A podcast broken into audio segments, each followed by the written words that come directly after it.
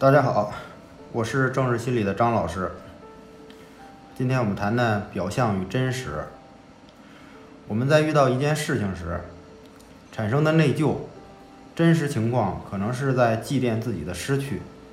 所以，我们说强迫观念行为到底有没有意义呢？如果来访者说是没有意义的，但是自己控制不了，这说明是自制力。而对于咨询师来说，症状的表象是通往真实的接口，所以要通过症状表现、情绪反应来发现真实情况。而我们在试图解决表象来避免什么时，或开始各种研究，但又始终难以达到那种确定感，内心的冲突焦灼也是可想而知的。解决不掉这该死的表象，就会试图逃避，比如休学、辞掉工作、放弃谈恋爱、放弃准备的考试，因为觉得没意义，就是我们说的自制力，所以会急切的去寻求帮助。但通常遇到的咨询师、心理医生，他们并不能理解强迫症的痛苦，所以有很多无效治疗。但我们并不要失去信心，好起来是正确的方法。和正确的领悟，这两点很重要，缺少一个都难以有效果。所以看似简单，实则是个非常复杂的过程。对于强迫行为，都是由强迫观念引起的，只是自我的防御方式采取了仪式化的行动，从而达到自己想要的确定感。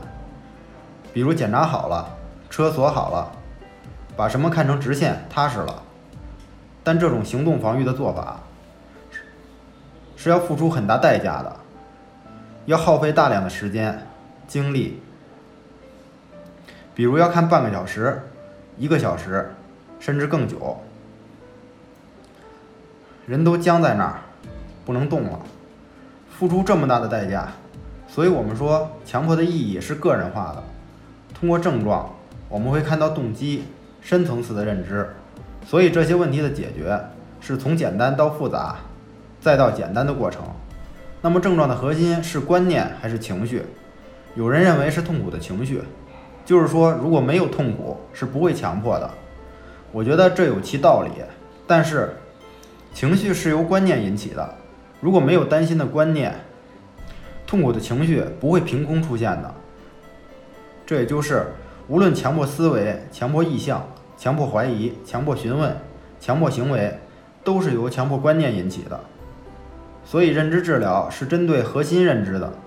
所以，无论是分析理论还是森田疗法，如果没有认知的领悟，都是针对症状本身，都是徒劳的。